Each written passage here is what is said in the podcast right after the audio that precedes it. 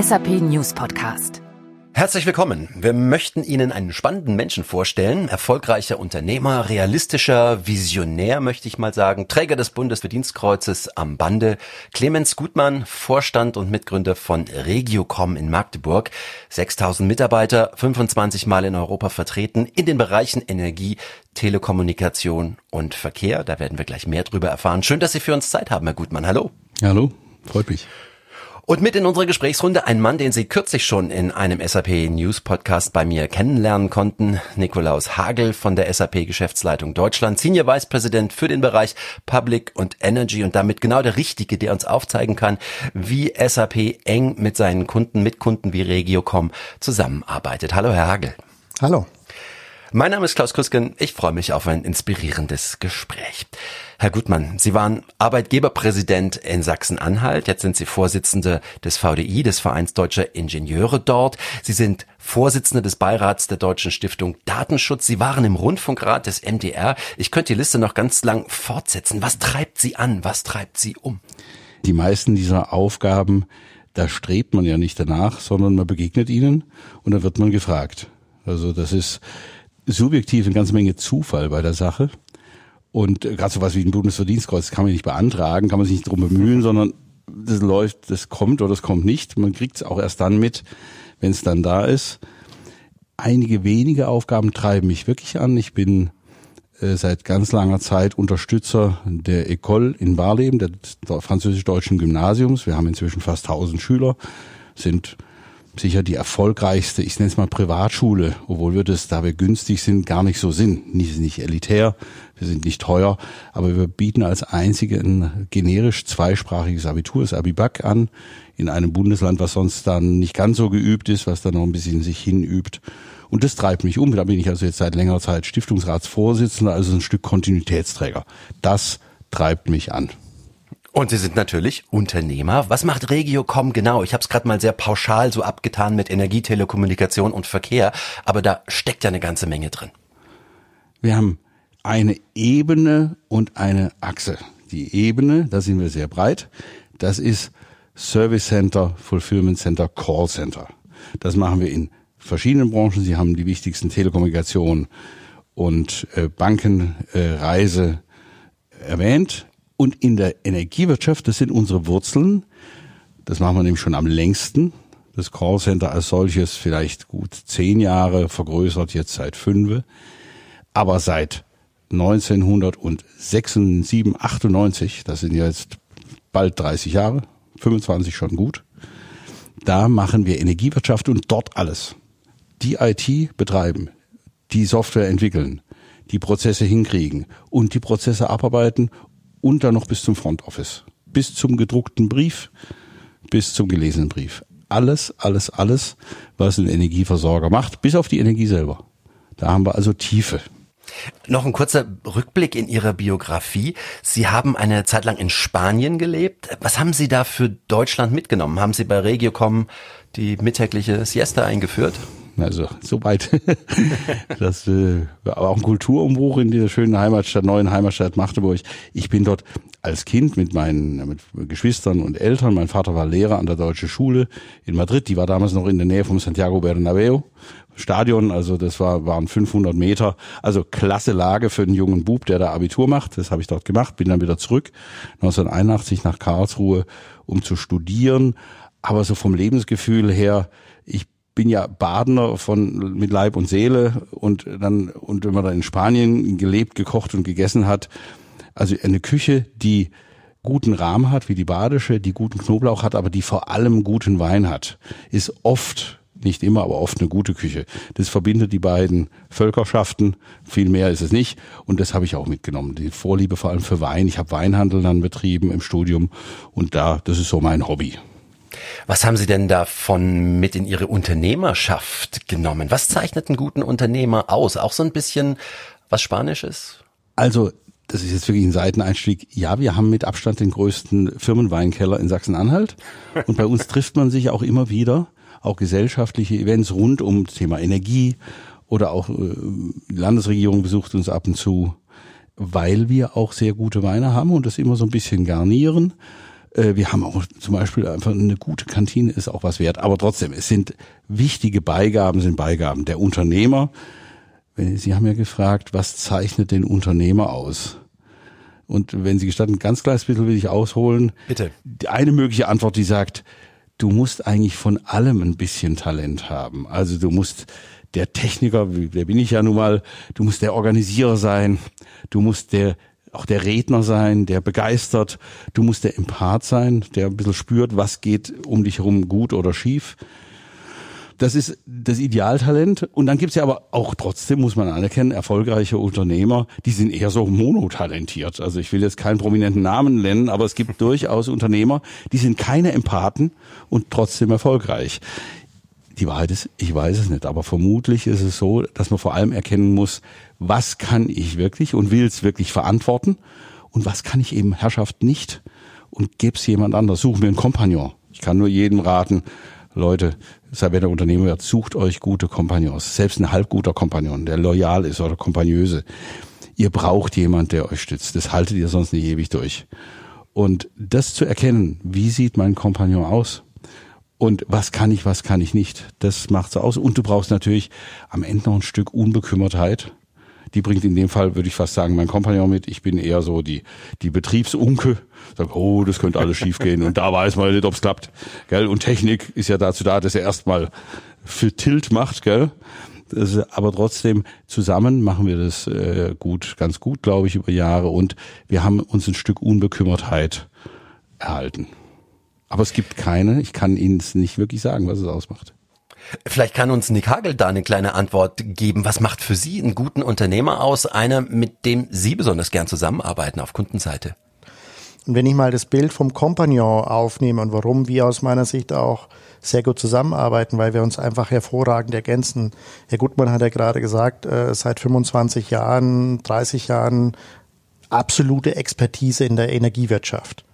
Ja, und ich glaube, das macht auch eine gute Partnerschaft oder wenn ich einen Kompagnon suche, wie will ich erfolgreich sein, dementsprechend die richtigen Partner zu finden. Und da haben wir uns, glaube ich, gefunden, indem ähm, Regiocom eine unglaubliche Branchenexpertise, unglaubliches Prozesswissen mitbringt, das wir als globaler Softwareanbieter nicht können, aber wir können eine hervorragende Technik liefern, um dieses Prozesswissen in einer modernen Technologie, in einer modernen äh, Transformation zu liefern. Und ich glaube, das macht es dann auch aus, um auf äh, die Frage zurückzukommen. Gute Unternehmer, glaube ich, finden auch Allianzen, hm. äh, mit denen man dann gemeinsam erfolgreich sein kann, weil ich glaube, in der heutigen Zeit wird es niemand mehr schaffen, alleine erfolgreich zu sein, sondern Allianzen wird das äh, zukünftige Erfolgsmodell sein. Und da sind wir, glaube ich, auf einem sehr guten, schon langjährigen, aber sehr guten Weg. Und äh, dementsprechend macht es auch eine Facette von gutem Unternehmertum aus.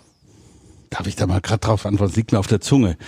Ich habe ja vorhin gemeint, breite Stärken haben, aber vor allem zu erkennen, wo bin ich stark, wo bin ich nicht so stark. Und dann gibt's noch einen Schritt, den habe ich vergessen und der fiel mir bei Ihrem Beitrag jetzt gerade ein. Man muss dann auch ehrlich darüber kommunizieren, vor allem was man nicht kann. Mhm. Und das ist für einen Mittelständler wie uns, hängt diese Frage der Ehrlichkeit an drei Leute. Das sind die drei Gründer und noch ein paar dahinter. Dass ein Konzern ehrlich ist, ist nicht so häufig. Und ich mache Ihnen jetzt mal ein Kompliment, vorsichtig zwar, aber ich mache es Ihnen. Ich glaube, dass die SAP in ihrem Unternehmen durchaus eine recht ordentliche Kultur hat, über die in jedem Unternehmen vorhandenen Schwächen auch zu gegebener Zeit ehrlich zu kommunizieren. Ich bin nie verkackeiert worden. Und das über viele, viele Jahre. Und das rechne ich Ihnen hoch an. Ja, vielen Dank für das Kompliment. Und äh, ich denke, das macht tatsächlich uns schon auch als deutsches Unternehmen aus, dass wir ähm, erkannt haben, dass wir erfolgreich Software äh, herstellen können, dass wir erfolgreich die globalisieren können, aber ohne unsere Partner, und da sind sie jetzt äh, einer davon, wären wir, hätten wir nie so skalieren können. Und das war ja auch ein Eingeständnis, dass wir mit diesen Allianzen dementsprechend groß werden können. Mhm. Und für mich ist jetzt mal, ähm, und das ist schon auch eine Unternehmenskultur, für mich ist es absolut wichtig, dass wir mit unseren Kunden ehrlich kommunizieren, mit unseren Partnern ehrlich kommunizieren, weil am Ende des Tages äh, ist das, ja, sagen wir mal, Loyalität äh, ist Grundbaustein einer gemeinsamen mhm wie auch immer gearteten Partnerschaft. Und daher, also vielen Dank für das Kompliment, aber es sollte tatsächlich. Äh, ja, ist gewollt von Ihnen. das ist kein Zufall. Ja. Wie, wie, muss man sich das konkret vorstellen zwischen SAP und Regiocom? Wie gibt und nimmt man gegenseitig? Also was fließt von dem, was Regiocom so äh, anzubieten hat, zurück zur SAP? Wo sagt die SAP, hier profitieren wir tatsächlich von Kunden wie Regiocom, weil wir das bei uns mit an Bord nehmen können? Ja, es ist weniger, was wir bei uns an Bord nehmen können, sondern es ist vielleicht äh, auch ein Stück weit das, wie wir uns hervorragend ergänzen können. Wir haben ja unsere Technologie so aufgebaut, äh, dass wir ähm, einen stabilen Kern haben, wo wir Kernfunktionalitäten all unseren Kunden in 25, 26 Branchen weltweit zur Verfügung stellen, aber auch einen Bereich, wo sich Partner industriespezifisch dementsprechend entwickeln können. Und das ist, glaube ich, genau die Ergänzung, die wir haben ähm, wo wir sagen, das Branchenwissen, das Prozesswissen, das Partner wie die Regiocom eben mitbringen und deutlich mehr als wir haben, können sie mit unserer Technologie bei unseren gemeinsamen Kunden platzieren. Und dadurch, und das meinte ich vorher auch mit Allianzen, dadurch wird es eben eine starke Partnerschaft, die dann am Ende des Tages auch für den Endkunden äh, den entsprechenden Mehrwert liefert. Ein SAP-System modelliert, das sind ja Prozesse modelliert. Und die werden dann eben auf dem Weg in den Markt eine Handvoll Mal oder auch ein paar Handvoll Mal gegen die Realität getestet, dann ist erstmal gut. Und wir sind aber der BPO-Dienstleister, einen Geschäftsprozess. Wir werden bezahlt für den fertigen, erledigten Geschäftsprozess. Und das ist immer noch mal so ein paar hundert Meter. Mhm. Die können ja ganz schön anstrengend sein, wenn man da zu Fuß ist bei Regenwetter. Ja? Mhm. Und wir sind ja meistens auch beim mittleren Wetter zu Fuß und nicht bei Schönwetter, weil das da drückt die Zeit. Ja. Und dafür werden wir bezahlt. Das heißt, diesen letzten Schritt machen wir. Das spiegeln wir zurück. Das läuft zwischen uns ziemlich gut. Die Prozessmodelle von SAP passen nicht immer, aber meistens. Und wir können auch noch zusätzlich kleine Werkzeuge, überschaubar große Werkzeuge beibringen, jetzt in der Cloud noch ein bisschen effizienter als früher, die das Ganze erst perfektionieren. Es sind oft diese kleinen Anpassungen, die dann in einer Energiewirtschaft, die ja dauernd auch die Anforderungen ändert, gell, die dann wirklich den Geschäftsprozess erfolgreich erledigbar machen. Und diese letzten paar hundert Meter, die aber, mhm. da ist das Ziel, gell, die sind genauso entscheidend wie die Strecke davor. Ja. Gell. Die vor ist länger, die andere ist kürzer, aber da guckt die Kamera drauf. Und das ist das, was uns da recht gut ergänzt. Also genau die richtige Ergänzung eigentlich, eine Basis, die SAP liefert und Sie machen die feine Verästelung dann in die unterschiedlichen Branchen, Konsumgüter, Handel, Banken, Versicherungen, Wohnungswirtschaft. Das ist ja viel Verschiedenes, was Sie da unter einen Hut bringen müssen. Unterschiedliche Ideen, Konzepte, Geschäftsmodelle. Wie, wie, wie läuft das? Ich muss nochmal das Bild bemühen für die, zum Beispiel die Telekommunikation sind wir leider nicht in Lage, aber es wurde uns auch nicht erlaubt, dass uns die Telekommunikationsunternehmen so tief in ihre Systeme hineinlassen, dass wir dort mitentwickeln können. In der Energiewirtschaft können und dürfen wir das. Das haben wir auch nicht von Anfang an gedurft, aber die Energiewirtschaft hat so dramatische Umbrüche entwickelt. Zum Beispiel, wir erinnern uns 1999, da waren wir noch einiges jünger und einige unserer Zuhörer gar nicht auf der Welt. Da begann die Erstliberalisierung. Man brauchte von heute auf morgen ganz andere Abrechnungssysteme. Und wir haben, ich weiß es noch, es müsste Anfang 99 haben wir gesagt, ja, wir könnten, es könnte sein, dass wir sowas schaffen. Und dann hieß es, oh, you get the job. Weil es gab niemand, der den Finger so halb gestreckt hat. Und dann haben wir bis Sommer, bis Herbst 99 eines der ersten in Konkurrenz zu Yellow, eines der ersten funktionierenden Abrechnungssysteme dahingestellt. Und wir sind nicht untergegangen. Das war unsere Heldentat. Also durch den Umbruch sind wir überhaupt reingekommen. In der Telekommunikation ist es uns, dort gibt es auch Umbrüche, aber ist uns das nicht gelungen. In der Wohnungswirtschaft so auch nicht. Aber deswegen unterscheiden wir immer Banken, Telco, Wohnungswirtschaft, Reise. Da etwas flacher, breiter, mehr Front Office und in der Energiewirtschaft alles mit tiefstem Branchen- und Prozess-Know-how.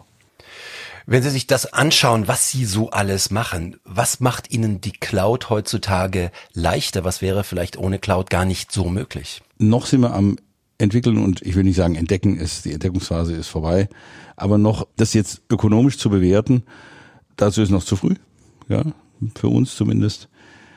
Aber keine Frage, genau das Andocken weiterer Werkzeuge an ein ERP-System das ist, das wird zukünftig strukturell immer leichter und das löst die alten eher monolithischen oder in Schichten gedachten Systeme mit ganz vielen Schnittstellen, Systemen vor allem, diese vielen Schnittstellen, die wir früher oder bisher bewirtschaften müssen, das ist auf Dauer nicht mehr so zu handhaben. In einer dezentralen Welt. Das heißt ja Dezentralisierung der Energiewende, sogar im Gesetz, brauchen wir äh, Schnittstellen, die sehr schnell, fast schon selbstorganisierend sich verbinden, sich vor allem melden, wenn was schief geht. Und das ist in der Cloud deutlich besser machbar. Ja, ich denke auch, dass Effizienz einfach da ein, ein großer Hebel ist. Ähm, Geschwindigkeit, Skalierbarkeit und äh, schnell auf äußere Gegebenheiten reagieren zu können. Das heißt also, beispielsweise eine neue Gesetzgebung wie jetzt äh, Gaspreisbremse etc., die müssen einfach schnell umgesetzt werden. Ich muss flexibel auf äußere Markteinflüsse reagieren können und äh, da hat Cloud-Technologie einfach andere Möglichkeiten, schneller sich anzupassen, schneller zu skalieren, ja, also auch vor allem zu skalieren, wenn ich auf einmal mehr Traffic habe, wie auch immer, und dann natürlich auch wieder runterzufahren. Und da ist einfach die Technologie an sich ein unglaublicher Enabler, um mal nur mhm. zwei oder drei Punkte zu nennen. Das, ich glaube, da kann man einen ganzen Podcast dafür ja. mal aufwenden. Auch der Rollout auf viele Mandanten, wenn ich ein gutes Werkzeug habe, was sich bei ein, zwei bewährt, das dann schneller den anderen Klick, Klick, Klick, Klick anbieten zu können.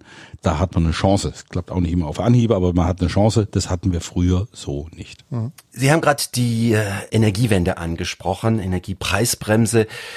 Der russische Angriff auf die Ukraine im Februar 2022. Deutschland muss große Aspekte der Energiebeschaffung neu organisieren, neu aufstellen. Preisexplosion hier, Preisbremse.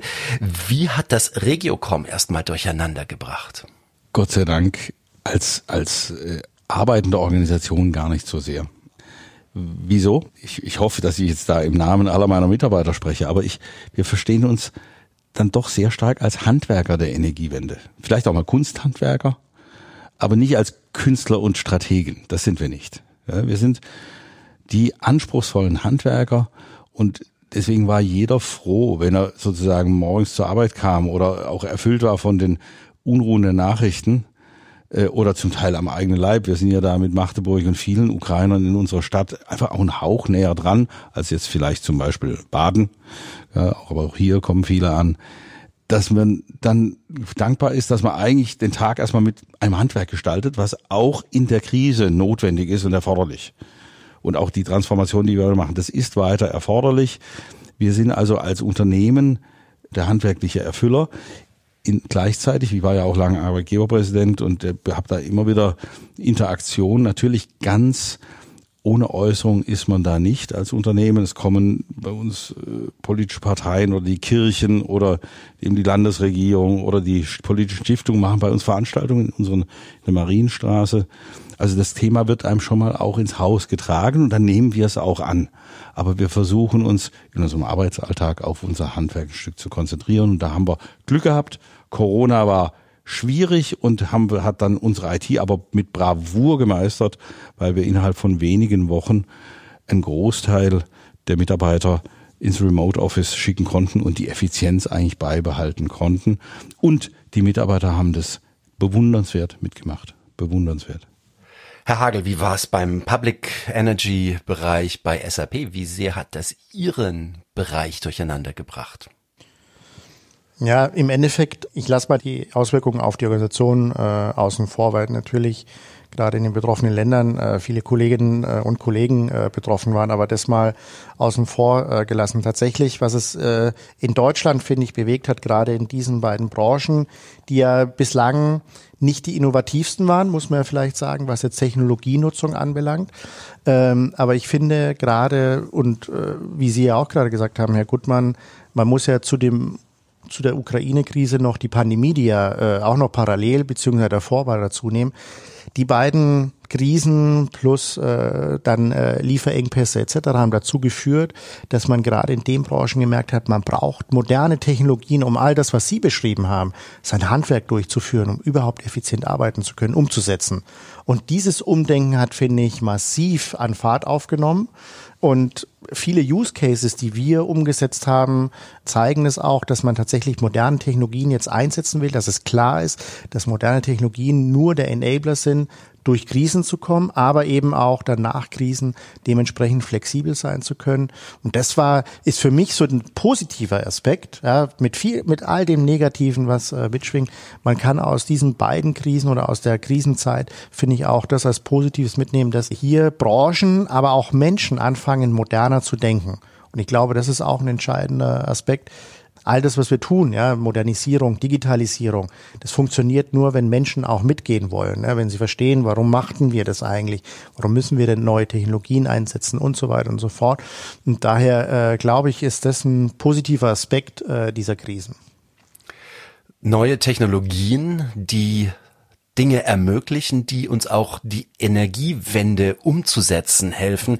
Herr Gutmann, Energiewende, was heißt das für ein, für ein Energieversorger, Dienstleister wie Regiocom? Wir haben es ja jetzt auch mit, mit ganz anderen Playern da zu tun. Jetzt sind plötzlich Endkunden nicht mehr nur Energieabnehmer, sondern gelegentlich auch schon mal Erzeuger, speisen ins Netz ein. Wo liegen da für Sie die großen Herausforderungen? Da sind wir die Kunsthandwerker mit Entwurfsaufgaben natürlich. Das heißt, wir nehmen die strategische Strukturvorgabe und die, äh, wir erleben ja gerade, wie ein Bundeswirtschafts- und Klimaministerium das im Wochen-, Monats- oder sogar Wochentakt umbaut.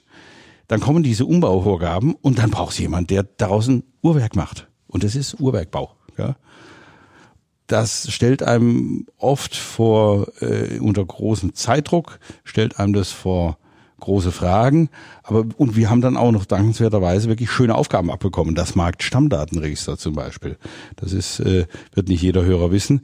Das ist die zentrale, ich sage immer digitale Topologie oder die zentrale digitale Landkarte sämtlicher Einspeiser in Deutschland. Vom Größtkraftwerk über Wasserturbinen bis zur kleinsten Solaranlage.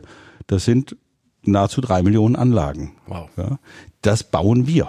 Und die ganze Auswerte- und Analytiklogik ebenfalls. Das heißt, ein schöner Auftrag der Bundesnetzagentur, den haben wir jetzt schon seit 2017, haben wir gerade wieder bekommen.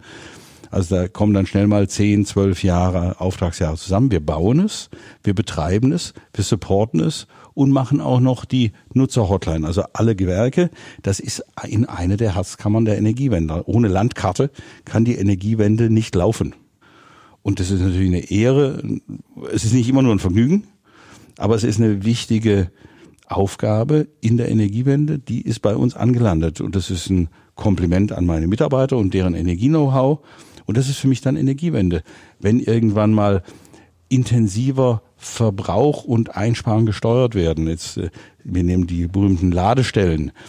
In Zukunft sollen ja die Ladestellen für Autos, das ist eine große Netzlast, wenn also der Strom knapp wird, was er irgendwann mal werden wird, dann werden diese Ladestellen gesteuert oder vielleicht sogar abgeworfen werden. Das sind dann negative Erzeuger. Das muss ja irgendwo gemacht werden. Das fasziniert uns. Und sowas dann bauen zu können als Uhrwerk, was dann Millionen von Ladestellen Signale gibt, das ist eine Aufgabe, die muss jemand machen und die trauen wir uns zu. Herr Gutmann, was müssen wir besonders im Blick halten, wenn wir auf eine sichere Zukunft in Sachen Energie zugehen wollen und, und was kann Regiocom dazu beitragen? Wir steuern ja auf ein neues Paradigma der Netzstabilisierung zu. Netzstabilisierung war in der Vergangenheit Aufgabe der Einspeiser der Kraftwerke. Wir haben jetzt weniger, wir haben bald sogar viel weniger Kraftwerke. Wir haben Photovoltaik, die bekanntlicherweise äh, die Hälfte de, etwa des Jahres nichts produziert.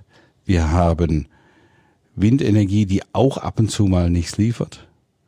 Und wir haben noch längst nicht die Speicher, die das zu 100 Prozent puffern können. Und deswegen ist es richtig und wichtig und wahrscheinlich sogar erfolgreich, der Beweis muss noch erbracht werden, dass sogenannte negative Lasten, dass das Abstellen von Verbrauchern das bisherige Zufahren von Erzeugung ersetzt.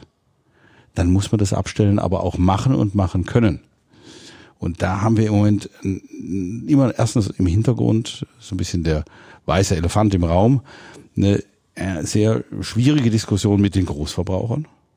Stellen Sie sich mal vor, Sie wären Betreiber einer Aluminiumhütte und da kommt dann im Grunde Minister, Behörde, im Grunde ganz Deutschland auf Sie zu und sagt, du kannst dann abstellen stellen Sie mal eine Glasschmelze. Bei uns um die Ecke, Magdeburg, ist eine große, große Glasschmelze. Sie können eine Glasschmelze, Sie machen das mit Gas, Sie können die aber nicht einfach abstellen. Das können Sie vielleicht eine halbe Stunde, Stunde lang machen. Wenn irgendwann mal das Glas erstarrt ist, ist Ende der Produktion, dann sind Sie erstmal ein Jahr mit Abreißen beschäftigt. Und vielleicht haben Sie in zwei oder drei Jahren eine neue Glasschmelze da. Die Aluminiumproduktion oder die Kupferproduktion wird uns verlassen, wenn wir sie zu sehr da bedrängen. Und dann ist ja auch wieder folgerichtig, dass dann eben auch der Bürger mit dort einspringt, dort wo es machbar ist. Dort wo Puffer schon inhärent da sind. Beim Automobil. Dass also mein Elektroauto erstmal aufhört zu laden, wenn es knapp ist. Vielleicht sogar zuspeist. Dass meine Wärmepumpe ebenfalls in einem Boiler bitteschön puffert, vielleicht ein bisschen mehr puffert als nur unbedingt notwendig. Die Voraussetzungen werden von der Regulatorik gegeben, aber die Mechanik, die es dann möglich macht und aufbereitet, allein schon in der Datenaufbereitung. Da sind wir da. Wir sind nicht in der Steuerung mit dabei. Die sind andere Kraftwerkssteuerung machen andere, aber wir sind in der Datensichtung und Aufbereitung da, in der Profilbildung. Was kann wer wann wie abstellen oder abstellen helfen? Das ist eine ganz wichtige Aufgabe in der Energiewende, die dann doch auch nicht durch Apps oder irgendwie Shishi, sondern die wirklich durch relativ komplexe Systeme bewerkstelligt werden muss. Und in dem Maschinenraum, in dem handwerklichen Bauraum dieser Systeme, da sind wir und auch ein paar andere von uns, Kollegen, Konkurrenten, Kooperanten, sind wir zu Hause. Das ist ein ganz wichtiges Stück Regiocom in der Energiewende. Also ein Schlüssel zur Nachhaltigkeit von Ihnen. Äh, Herr Hagel, wie haben Sie das im Blick, was bei Regiocom passiert? Naja, Nachhaltigkeit ist ja in vielerlei Hinsichten extrem wichtiges Thema unserer Zeit und äh, daher sind all diese Aktivitäten essentiell. Ich denke, wenn man jetzt mal die ökonomische Nachhaltigkeit auch ein Stück weit dazu nimmt. Also wie kann ich das alles auch äh, wirtschaftlich äh, effizient einsetzen? Wie kann ich tatsächlich Strom dann so zur Verfügung stellen, dass er auch effizient und kosten günstig bei den Nutzerinnen und Nutzer äh, entsprechend ankommt, wichtig, dass ich ihn dann auch nutzen kann, wenn ich ihn brauche. Und wir von SAP helfen da unseren Kunden eben, indem wir das Thema Nachhaltigkeit in jeder unserer Prozessschritte mit einbauen. Ja, dass also unsere Kunden jeden Prozessschritt auch unter Nachhaltigkeitsaspekten bewerten können und dann am Ende auch nicht nur einen Finanzbericht abgeben können, sondern ein mit Nachhaltigkeitsaspekten ergänzten Bericht abgeben können, also ein Green Ledger ergänzen können. Und das sind, glaube ich, schon wichtige Aspekte, wo dann das Doing einer Regiocom plus, und da sind wir wieder bei Technologie, was Leli zur Verfügung stellen können, dass das, was im Doing gemacht wird, auch transparent reported werden kann. Und das sind für mich wichtige Kombinationen. Herr Gutmann, Sie sind mit Regiocom ja auch vertreten in Österreich, in der Türkei, Bulgarien und Griechenland. Sie haben also ganz gute Vergleiche, wie die Energiemärkte und der Umgang mit Nachhaltigkeit in diesen Ländern äh, sich unterscheiden, was sie gemeinsam haben. Wie sieht da der deutsche Markt, wie sehen die deutschen Player im Vergleich zu anderen europäischen Ländern aus? Ja, unsere Firmenlandkarte äh, suggeriert natürlich, dass wir dort äh, Kunden haben. Wir haben in der Türkei und in Bulgarien zum Beispiel keine Kunden. Das ist für uns das sogenannte Nearshore. Wir haben dort Service Center, Prozessbearbeitung und auch Softwareentwicklung. Äh, ich kenne selbstverständlich die Energiemärkte, vor allem in Mitteleuropa. Ich nehme auch eher die vergleichbaren, sprich die Niederlande, Frankreich, England, Dänemark. Da kenne ich mich, Polen auch, da kenne ich mich ganz gut aus. Österreich natürlich. Die Besonderheit des deutschen Energiemarkts ist seine die Mischung aus Zersplittertheit und dann Fokussierung. Zersplittert in ganz viele oder zersplittert klingt dramatisch, aber es ist zerteilt in ganz viele mittelgroße und größere Stadtwerke, die oft auch eigenen Interessen, nämlich den kommunalen Interessen gehorchen. Die, die sind kommunal. Das ist halt eine Richtungsbildung. Während eine E.ON zum Beispiel als führender Konzern oder eine ENBW wie ein börsengelisteter Konzern agiert. Und das ist sehr unterschiedlich. Wir leisten uns also, man kann sagen, den Luxus, man kann auch sagen, den Reichtum eines Marktes sehr, sehr vielfältig ist. Das haben andere Länder nicht. Frankreich hat das nicht. Niederlande äh, nur zum Teil. Österreich viel, viel kleiner und viele andere haben eher monopolartige Strukturen wie zum Beispiel Polen, also oder oligopolartige Strukturen wie Polen. Und das beeinflusst die komplette Marktmechanik, auch England. Jeder hat eine eigene Marktmechanik. Es gibt, ich sage es immer so flapsig, es gibt keinen europäischen Energiemarkt. Das ist ein bisschen bös, aber es bringt zum Ausdruck, also Frankreich ist komplett anders als England und England komplett anders als, als Deutschland. Sieht man am Smart Meter. Da raste ich ja jedes Mal aus, diesmal spare ich es mir. Wir haben den Smart Meter am langsamsten und am aufwendigsten, am vermeintlich sichersten und am teuersten generiert. Die Ablesung für eine Smart Meter ist in Frankreich um Längen, Längen günstiger und deswegen keineswegs schlechter und auch keineswegs unsicherer und keineswegs datenschutzminderer oder in Niederlanden. Ich finde, die machen das besser und wir sollten uns ab und zu mal ein Vorbild an anderen Ländern nehmen. Ich sage das sehr häufig, gerade im Datenschutzbereich. Freunde, ich sponsere uns mal einen Bus, wir setzen uns in einen Bus und fahren mal nach Holland. Ich habe da Zeit lang gelebt, bin echter Holland-Fan, spreche fließend Niederländisch und äh, wird euch mal zeigen, wie einfach und pragmatisch die Niederländer dieselbe Datensicherheit produzieren wie wir oder denselben Datenschutz. Es ist ja nicht schlechter. Schon Quark, es darf ja gar nicht, sonst würden sie ja verurteilt von der, vom, äh, vom Europäischen Gerichtshof oder bestraft. Nein, sie kriegen es einfach nur pragmatischer und günstiger und schneller hin. Bei all dem spielt Regulierung eine riesengroße Rolle. Wie sehr steht Ihnen die Regulierung in Deutschland im Weg? Und wie ist das da im europäischen Vergleich? wir sind ja Umsetzer und Handwerker. Also die steht uns jetzt in dem Sinne nicht im Weg. Dazu sind wir eine Ebene zu technisch. Mhm. Wenn der Regulierer die Vorgaben nicht machen würde, würde sie jemand anders machen. Da würden sie großen Konzerne machen oder der Verbund der Stadtwerke. In jedem Markt macht irgendjemand Vorgaben. Der Regulierer oder andere. Wir sind der Umsetzer. Das heißt, ich sage ganz offen, sie steht mir nicht im Weg. Aber keine Frage, ich habe da meine Meinung und wir haben meine Mitarbeiter, wir haben unsere Meinung und wir kriegen da manchmal Vorgaben, wo du dann erstmal den Abend mit Kopfschütteln verbringst und dann in der Nacht das sortierst, dann am nächsten Morgen versuchst, das in Vorgaben für Software zu ordnen. Das gelingt dann auch meistens. Also am Ende ist es nicht alles blöd, keine Frage. Aber natürlich, wir sind Praktiker und das ist das natürliche Zusammenspiel des Regulierers, oder der Politik und des Praktikers. Das passt nie auf, in keinem Staat der Welt passt es auf Anhieb zusammen. Und wir sind genau an dieser Rutschkupplungsseite, aber wir sind auf der Seite der Umsetzer. Deswegen steht mir die Regulierung nicht im Weg. Das geht den Energieunternehmen, den Netzen zum Teil anders. Das ist einfach eine Modellfrage. Wie sehen Sie es, Herr Hagel, für SAP? Ich finde die, die Sicht äh, hochgradig interessant, die Sie gerade gesagt haben. Ich finde Regulatorik an sich, ja, dass es die geben muss, 100% d'accord. Dass die vielleicht an, in der ein oder anderen Situation eine, die, die Gesamtgemengelage komplexer macht, ist einfach so. Und da stellt man sich vielleicht auch manchmal als Bürger die Frage, muss das eigentlich jetzt so sein? Nehmen wir jetzt mal die Gaspreisbremse als das äh, letztes Jahr im Herbst äh, dementsprechend öffentlich war, haben wir natürlich geschaut, kann die Technik, also unsere Technik, können unsere Kunden sowas umsetzen und haben dann eben auch mit unseren Partnern relativ schnell festgestellt, ohne große Neuinvestitionen in neue Software ist sowas umsetzbar. Klar, konfigurieren, das ist ein Projekt, das hat nicht so funktioniert, aber mit dem, was vorhanden war, konnte man die Regulatorik umsetzen. Ich glaube nur, wir müssten bei vielen Diskussionen und gerade äh, vor zwei Wochen war auch in Berlin so ein Cloud-Gipfel, den Frau Nahles organisiert hatte, da war schon die Diskussion, dass Regulatorik sich auch an die moderne Zeit ein bisschen anpassen muss, ja, dass ich einfach Rahmenbedingungen in der Regulatorik schaffen muss, dass ich moderne Technologie einfacher nutzen kann, als es heute möglich ist. Und das ist so ein Zusammenspiel, wo man, glaube ich, wo alle Marktteilnehmer ein Stück weit miteinander vielleicht an dieser Zukunft arbeiten können, weil Regulatorik ist notwendig, aber sie muss aus meiner Sicht ein Stück weit der heutigen Zeit angepasst sein. Und ich würde mir wünschen, dass sie sich ein bisschen, die Zeit ist immer knapp, aber dass sie sich einfach eine wichtige Woche oder zwei Wochen mehr Zeit nimmt, die Vorgaben einmal mit den Praktikern durchzutesten. Mhm. Da kann man so viel Fehler, einfach klar, handwerkliche Fehler, die passieren, könnte man rausnehmen. Das ist im Moment äh, eine gewisse Krux.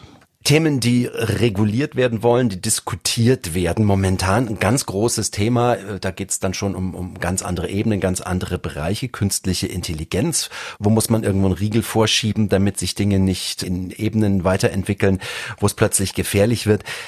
Da sind wir nicht bei Ihnen, aber Herr Gutmann, welche Rolle spielt künstliche Intelligenz schon, schon jetzt bei Ihnen? Also, ohne jetzt zu viel zu verraten, natürlich beschäftigen wir uns da intensiv damit. Und es ist für uns wichtig zu wissen, wo sind die Grenzen, was geht. Ich habe ja als studierender Informatiker in den 80ern, damals sind noch Lisp zum Beispiel, das waren ganz andere Modelle von KI. Wir nannten es damals KI. Mhm. Heute sind ja, ich habe mit neuronalen Netzen, ich glaube um 1990, 1992 äh, rumgespielt mit, ich weiß noch, 128 Neuronen. Das waren also nicht winzige Teile, eigentlich teure Steckkarten damals. Aber das war im Vergleich zu dem, was wir heute haben, also eine quasi nicht wahrnehmbare Leistungsklasse, aber Erfahrung gemacht. Die heutige KI in den Sprachmodellen ist ja vor allem ein extrem guter Aufbereiter und Abgleicher mit bestehendem netzbasierten, sprachlich ausformulierten Wissen. Nicht mehr, aber auch nicht weniger. Das ist aber auch nur eins. Wir haben auch noch ein Regelleben, ein regelbasiertes Leben. Jede Regulatorik ist Vorgabe. Wie kriege ich also neue Vorgaben in bestehendes Bestands-KI geframtes Wissen hinein? Allein schon das ist mal eine Herausforderung. Mhm. Und ich gebe zu, wir sind noch am Schauen. Also wir haben zwei, drei Produkte, wo KI-Funktionen mit drin sind, aber nicht in großem Stil. Und da geht's dann um Auswertung von, von Kundenanfragen zum Beispiel oder wo muss man sich nee, das vorstellen? Bei, bei, uns, bei, bei uns nicht. Also was wir nicht machen, ist so die Kundenprofilierung, wer kauft da was. Gell? Also das ist ja immer so für den deutschen Datenschützer das, äh, äh, der Horror, gell? dass also sozusagen kurz vor der Ladenkasse wird der Kunde nochmal unwillentlich verführt zu irgendetwas durch KI.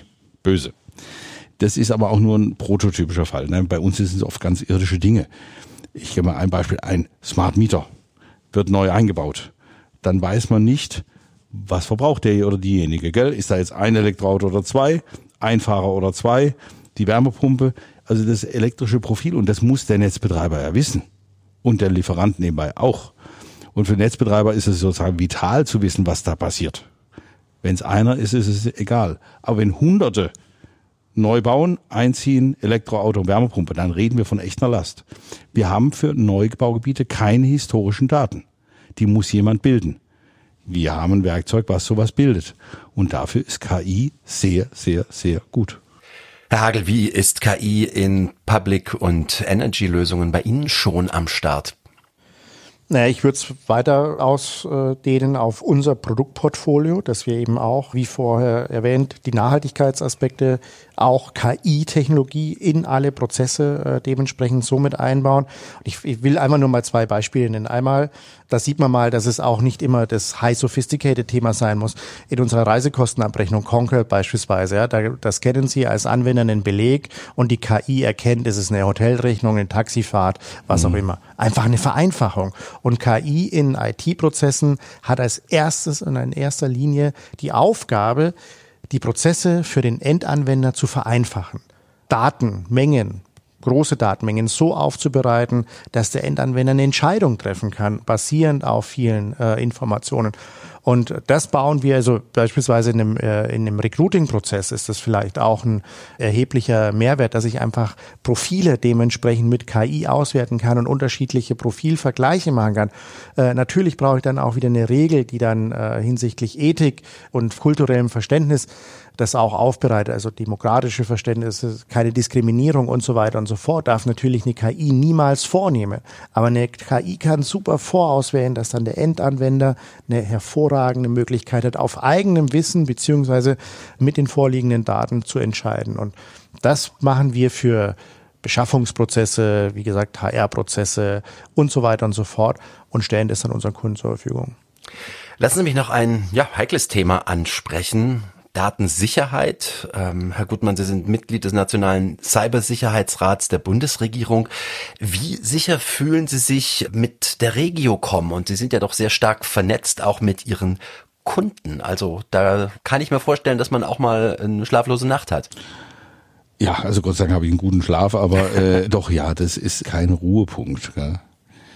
Also in, in dem Nationalen Cybersicherheitsrat bin ich in Anführungszeichen nur eben Reflektor und beratend, das war schon ewig drin, aber halt beratend aus Sicht der mittelständischen Industrie. Das ist sozusagen mein Ticket, das was ein typischer DIHK ist.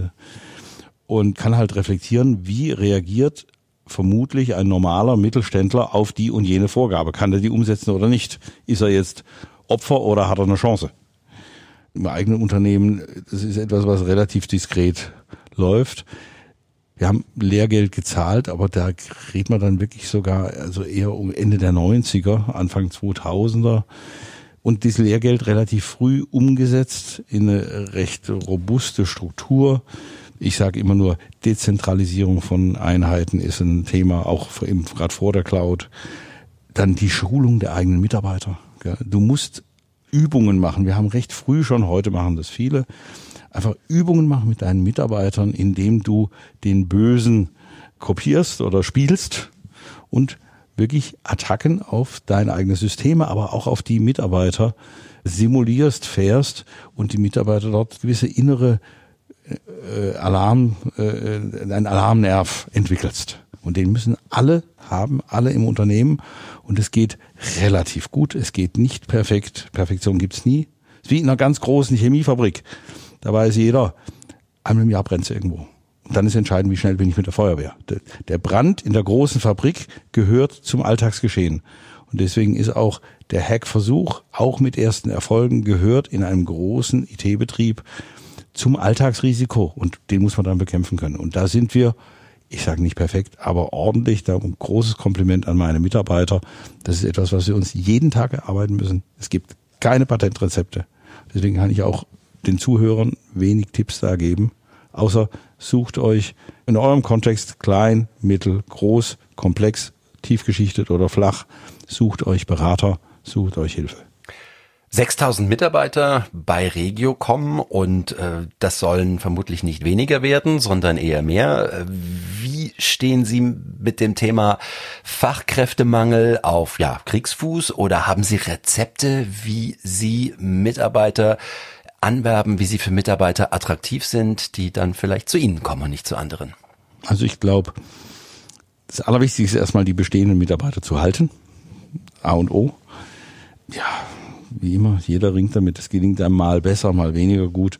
Auch da kein Rezept, aber natürlich ist, hilft es, wenn die Mitarbeiter beim Gang und ins Unternehmen, und der war ja in zu Corona-Zeiten ein eher seltener, ja, wenn sie da ein Gefühl der, der, der, der Sicherheit, vielleicht auch ein kleines Gefühl der, der Vorfreude, vor allem auf die Kollegen und die Freunde im Unternehmen, wenn es auch Teil ihres Alltags ist und sie den gern mögen. Das musst du schaffen. Das muss sogar jeder Standort bei uns für sich selbst schaffen. Da gibt's keine Konzernrichtlinie. Das muss jede Standortleitung äh, schaffen und die meisten, wir haben ja über 20 Standorte, die meisten schaffen das wirklich bemerkt, bewundernswert gut. Es gibt auch mal einen Standort, wo es nicht so gut läuft. Das hat dann viele Gründe. Aber das muss vor Ort muss diese emotionale Kohäsion, diese Selbstverständlichkeit, kleines Stückel die Vorfreude. Ich merke es bei uns. Ich interpretiere das so. Corona, viele arbeiten zu Hause, Entwickler sowieso. Aber wenn die Kantine ein netter Platz ist oder das drumherum ein netter Platz, dann ist zwar morgens relativ leer, aber gegen Vormittag füllt sich dann doch ein bisschen. Und dann kommt doch der eine und die andere doch dahin und finde es als selbstverständlichen Prozess. Und da freue ich mich immer dran, wenn die Mitarbeiter dann, gerade jetzt in Corona-freieren Zeiten, das einfach tun, aus dem Bauch raus tun. Und noch ein Punkt, der Fachkräftemangel kann nicht durch Abwerben bei anderen gelöst werden, ja, sondern natürlich müssen wir auch ein Stück die Dinge abarbeiten, dort, wo wir die Mitarbeiter finden. Und da helfen uns natürlich 25 Standorte und mehrere Länder dass man dort Mitarbeiter sucht. Das wird uns weiter so erhalten bleiben. Gleichzeitig ähm, entwickeln wir die Fähigkeit, gerade bei der Softwareentwicklung, ein oder zwei Know-how, vielleicht drei Zentren zu haben, wo wir das tun. Da ist Magdeburg dann sehr wichtig und sehr stark. Aber wir werden mitnichten alle Aufgaben an unserem Hauptstandort lösen, sondern wir müssen sie dort tun, wo Leute sich finden, die das wollen und es auch können.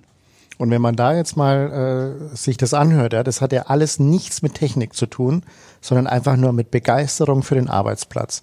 Technik kann dann, und das ist so mein Punkt, wo wir dann unterstützen können, dass ich jeden Einzelnen individuell weiterentwickeln kann, Entwicklungsplan äh, aufsetzen kann, Nachfolgeplanung. Und das kann dann wiederum Technik, wenn ich diesen tollen Rahmen geschaffen habe, Technik dahingehend unterstützen, dass wenn der Mitarbeiter in sein Portal geht und sieht, ey, da hier habe ich die, die persönlichen Entwicklungsmöglichkeiten, Schulungsmöglichkeiten, permanentes Lernen, da können wir so einen tollen Rahmen mit unserer Technik dann super unterstützen.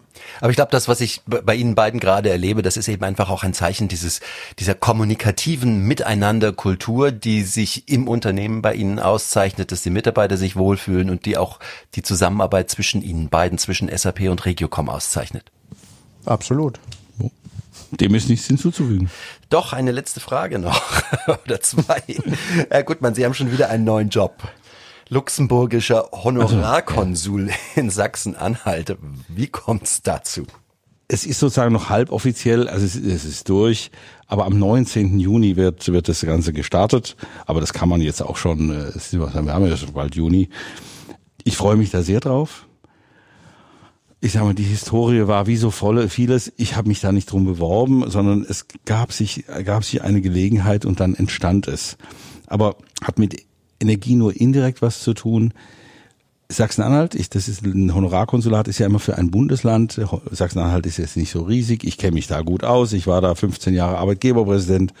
Und wir sind ein Land, was für zukunftsrelevante Investitionen, vor allem in der Energiewirtschaft, aber auch in der chemischen Industrie, meist energiebezogen, brauchen wir viel Investitionsmittel. Wir haben ein Riesenpotenzial, aber wir brauchen viel Investitionsmittel. Luxemburg selber hat auch Potenzial, ist aber kleiner als Sachsen-Anhalt, hat aber vor allem hostet, ich nenne mal bewusst, hostet und steuert viel Geld. Da kann man was miteinander machen. Ja? Einfach weil das Geld dort betrieben wird. Es ist ein betrieblicher Prozess. Luxemburg ist Quelle, Sachsen-Anhalt ist per se Senke. Da kann man sinnvoll was tun. Ja? Das kann unsere Energiewende beschleunigen. Das ist so ein Antrieb für mich. Klingt überzeugend. Herr Gutmann, wenn Sie eine Rahmenbedingung Ihrer Arbeit komplett verändert haben könnten, welche wäre das? Oh, das lädt ja jetzt ein zum meiner persönlichen Arbeit, das bin ich mal ganz privat. Jetzt, das hat jetzt eigentlich nichts, ist einfach so zum Wohlfühlen. Ich bin ganz, ganz gern auf dem Boot und zwar ganz faul im Binnengewässer. Und das wird irgendwie mein, mein Wochenendhaus wird ganz sicher, und das wird man in zwei Jahren sehen, mein Wochenendhaus wird mein Boot werden, ein bisschen größeres, also ein schönes, ja, spezielles Boot aus Schwarzwälder Weißtanne und elektrisch. Wir haben ja da rund um Magdeburg, ab Magdeburg beginnt ganz, ganz viel Wasser. Also die Rahmenbedingung heißt, ich möchte auch vom Boot aus arbeiten können. Das ist nebenbei, je nachdem, wo man rumfährt, nicht immer so einfach. Wer schon mal in der Müritz war, weiß, wie es ist. Und das will ich können. Das hat aber, ich beantwortet wahrscheinlich Ihre Frage nicht. Es ist eine mögliche Antwort auf diese Frage und ich stelle mir gerade vor, wie äh, Nick Hagel dann zum Meeting aufs Boot kommt. Freuen Sie sich schon drauf? Absolut. Also genau diese Arbeitsumgebungen und modernes Arbeiten, das macht's doch aus, ja, dass ich von überall meinen Job machen kann und äh, sei es dann äh, im Boot auf der Müritz. Also vor allen Dingen Kombination, wenn ich mal zum Anfang zurückkomme, Kombination, schönes Wetter, gutes Essen, guter Wein, gute Gespräche, besser kann es nicht sein. Und das ist ein schöner Schluss, dem ist nichts hinzuzufügen. Ganz herzlichen Dank, Clemens Gutmann. Ganz herzlichen Dank, Nick Hagel, für eine interessante Unterhaltung, die sich nicht nur um Energie, Verkehr und Telekommunikation gedreht hat. Ich sage ganz herzlich Dankeschön. Danke, Uwe. Danke. Und Ihnen allen danke fürs Zuhören. Den nächsten SAP News Podcast, den gibt's bald schon wieder überall dort, wo es Podcasts gibt.